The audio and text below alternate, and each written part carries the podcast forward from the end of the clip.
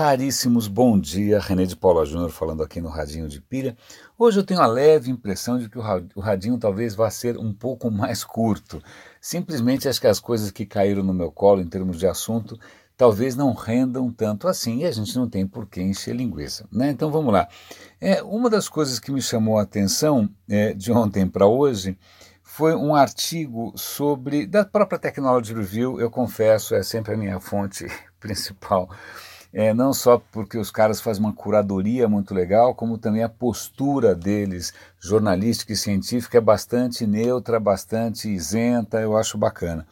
Então, ele, um exemplo disso é essa reportagem sobre é, projetos em blockchain, iniciativas em blockchain, que poderiam, entre aspas, salvar o planeta, é, hashtag só que não. Né? É, a questão é a seguinte, blockchain, eu já comentei várias vezes aqui, é a tecnologia que está por trás daquela moeda, né, aquela criptomoeda que é o Bitcoin. Bitcoin é essa moeda virtual.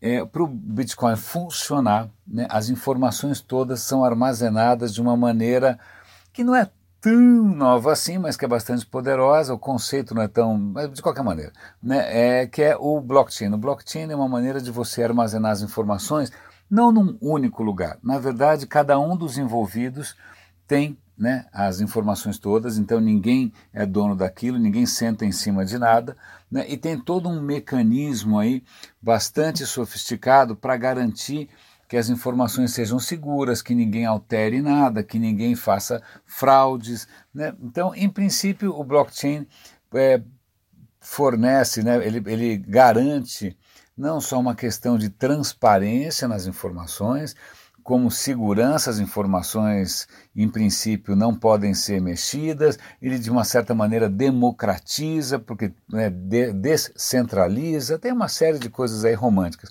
Mas acontece que o blockchain, assim como o Bitcoin, ele tem um outro lado. É para você fazer é, todos os trâmites, e existem trâmites aí para garantir quem pagou primeiro, quem não pagou, tem uma, uma, um trâmite. Isso exige um esforço computacional gigante. Né, um esforço computacional que gasta muita energia.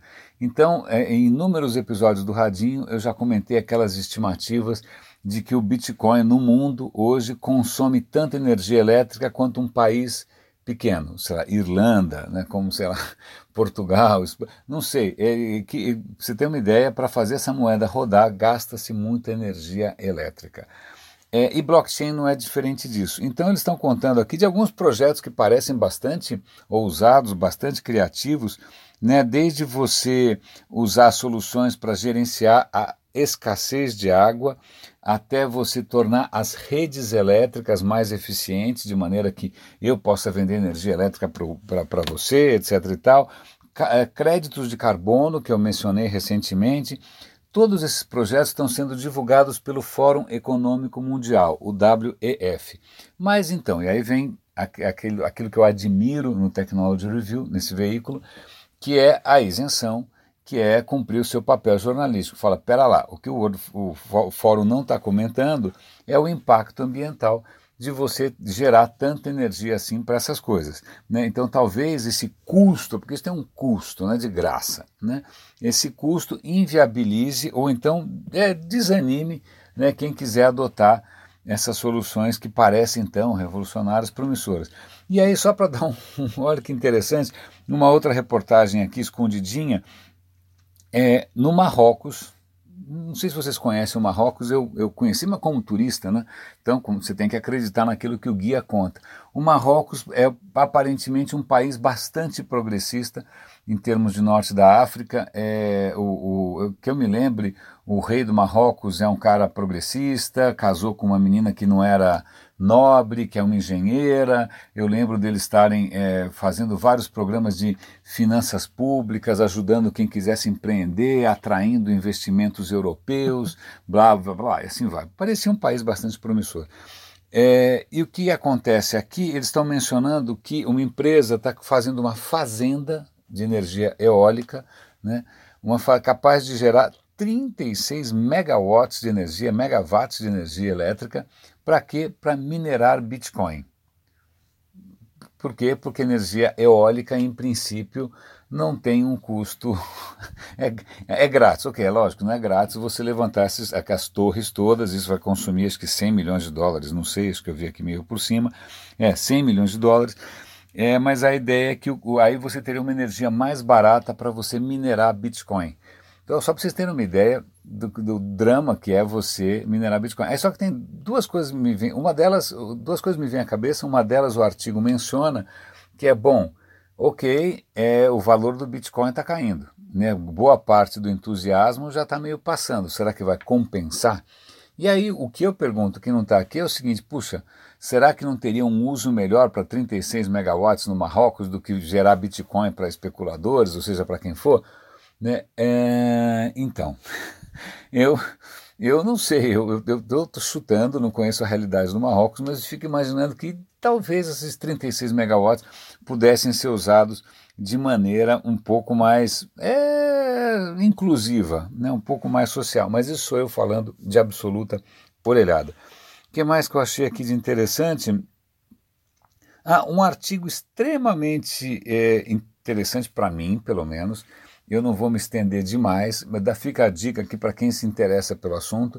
Eu estou o tempo todo aqui acompanhando, como se fosse uma novela mexicana, a questão da matéria escura, da dark matter e da energia escura, porque isso virou fla-flu.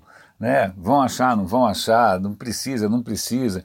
Então é um artigo muito interessante para quem não, não, não, não acompanhou direito essa história, porque ele faz um histórico, né? desde a década de 30, quando um cara chamado Zwick, ele, ele olha lá para as galáxias girando e fala, é, tem alguma coisa errada.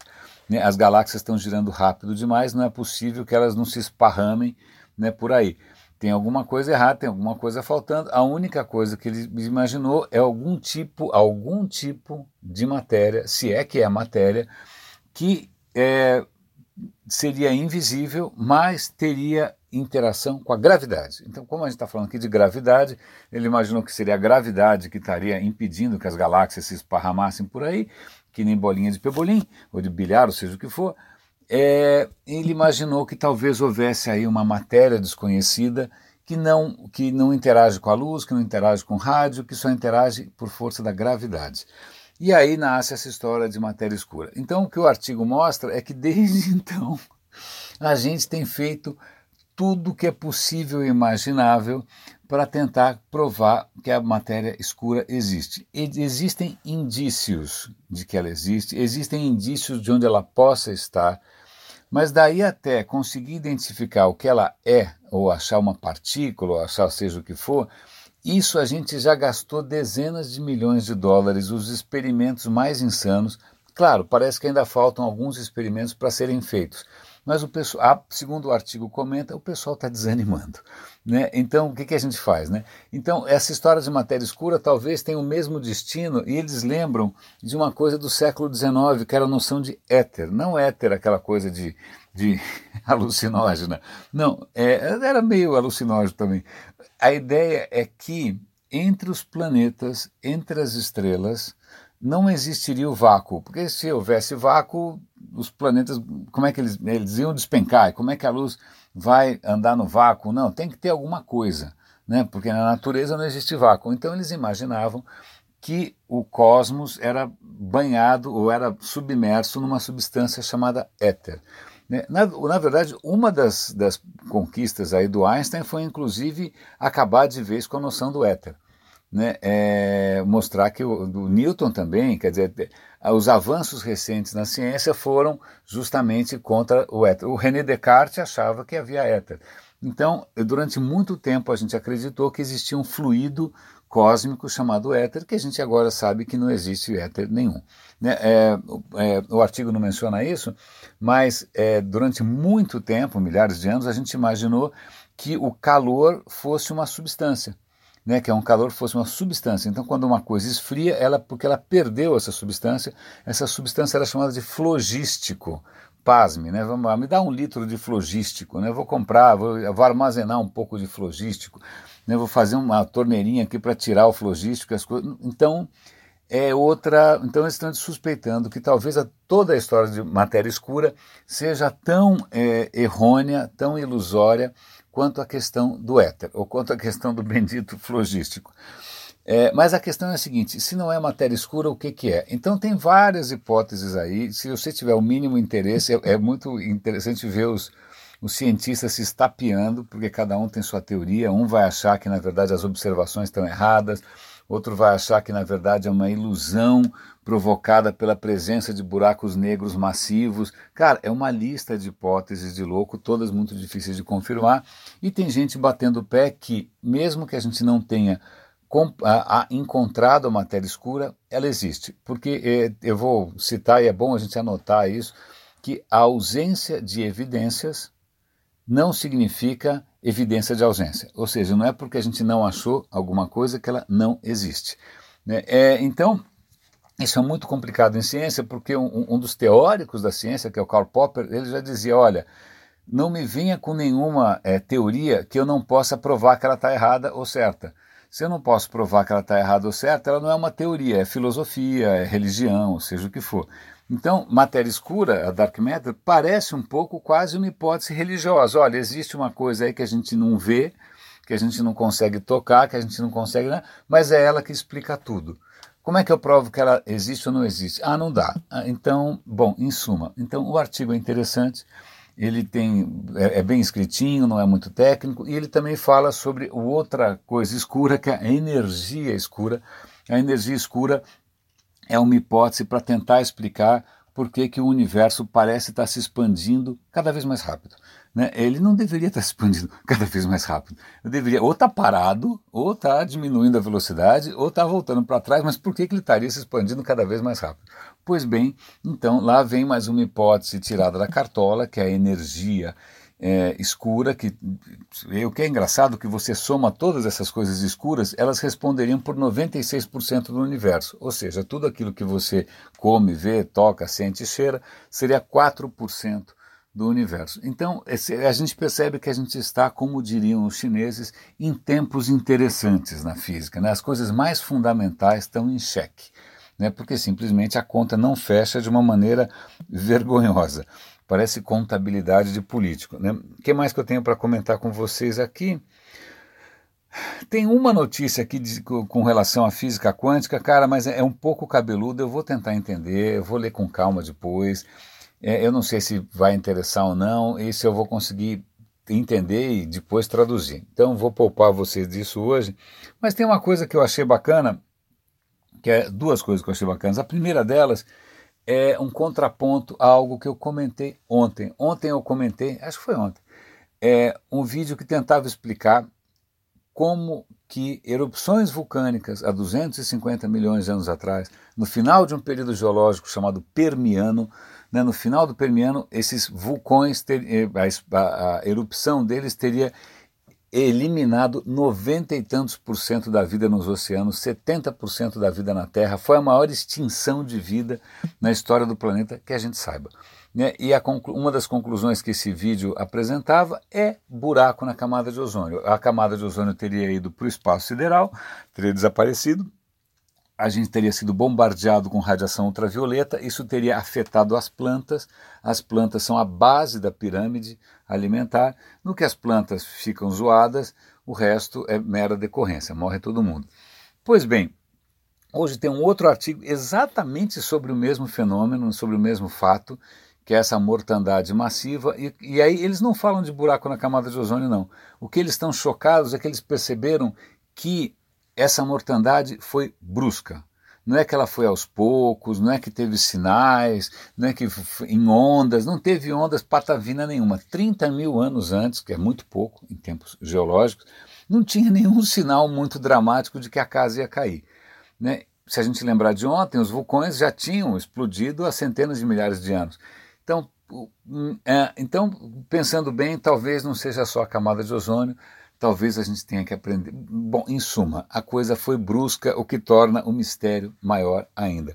Só para encerrar, é, é, eu sei que todo mundo deve gostar de astronauta, missão espacial. Tem um japonês agora que quer ir lá para Marte, para Marte não, para a Lua, né? O cara quer ir para a Lua, ele contratou lá o negócio do Elon Musk para ir para a Lua, tal. Mas falando em missão espacial e falando em Japão, o, o Japão está propondo a criação ou o uso de robôs para fazer exploração espacial, mas não robôs autônomos, robôs que funcionem como se fossem nossos avatares. Né? Como, então o que acontece? O robô estaria lá na estação espacial e eu estaria aqui na Terra controlando esse robô como se eu estivesse lá. Como se, usando realidade aumentada, usando realidade virtual, seja o que for. Mas em princípio o robô me representa. Ele tá, eu vejo que o robô vê, eu sinto que o robô sente, o que parece ser é, bastante interessante, porque dá muito trabalho manter pessoas vivas, certo? Dá muito trabalho, ainda mais em viagens muito longas tal. O que o artigo não comenta sobre essa história da gente usar robôs como, sei lá, delegados, né, como se fossem representantes, é o seguinte, é uma coisa que é ine, assim, não tem como escapar, inescapável, que é a velocidade da luz. Né? A, a Lua está a 380 mil quilômetros. Isso significa, a velocidade da luz é 300 mil quilômetros. Significa que tem latência. Quem, quem joga game online sabe disso. Latência é o tempo que as coisas demoram para reagir. Então, se eu estou controlando um robô na Lua, né, é, eu tem dois segundos, tem um segundo para a minha informação chegar na Lua e um segundo para ela voltar. Então eu estou sempre dois segundos atrasado com relação ao robô. Né? Então não é que eu faço um movimento e imediatamente vejo a. É, é, então tem um delay aí que, que é meio curioso. Ah, quando você vai para Marte, esse, esse, esse delay aumenta bastante. Então você está sempre defasado, né? tem uma defasagem de tempo né? entre, o, o, entre as coisas. Então isso coloca em xeque, inclusive, a noção de agora. Né? Se a gente pensar em termos um pouco mais amplos, não existe agora. Se eu estou olhando para a Lua, eu não estou vendo para a Lua de agora, eu estou vendo para a Lua de dois segundos atrás. Se eu estou olhando para o Sol, eu não estou vendo o Sol de agora, eu estou vendo o Sol de oito minutos atrás. É, então, o Sol de agora, para mim, é completamente inacessível. O, o agora do Sol está a oito minutos de distância do meu agora e lá vou eu fazer um radinho completamente é, é, dor de cabeça e vou deixar todo mundo com enxaqueca. Bom, então antes que eu me aprofunde ainda mais em questões de natureza é, relativística e física, eu acho que é, acho que era isso que eu tinha para comentar com vocês. Não são assuntos assim tão é, polêmicos. Se, vocês quiserem uma dose mínima de polêmica, tudo bem. É, o Facebook está sendo acusado agora de publicar anúncios é, sexistas, ou seja, anúncios que só aparecem para homem, não anúncios de emprego, que é pior, que só aparecem para homem, não aparecem nem para mulheres, nem para LGBT, nem nada. Ele está sendo acusado, ele está dizendo que não, imagina, mas vamos averiguar. Então, já que a gente, só para encerrar com alguma noticiazinha um pouco mais polêmica e com uma pontinha aqui de satisfação pessoal, porque eu não gosto do Facebook. René de Fala Júnior falando aqui no, no Radinho de Pira. Um grande abraço e até amanhã.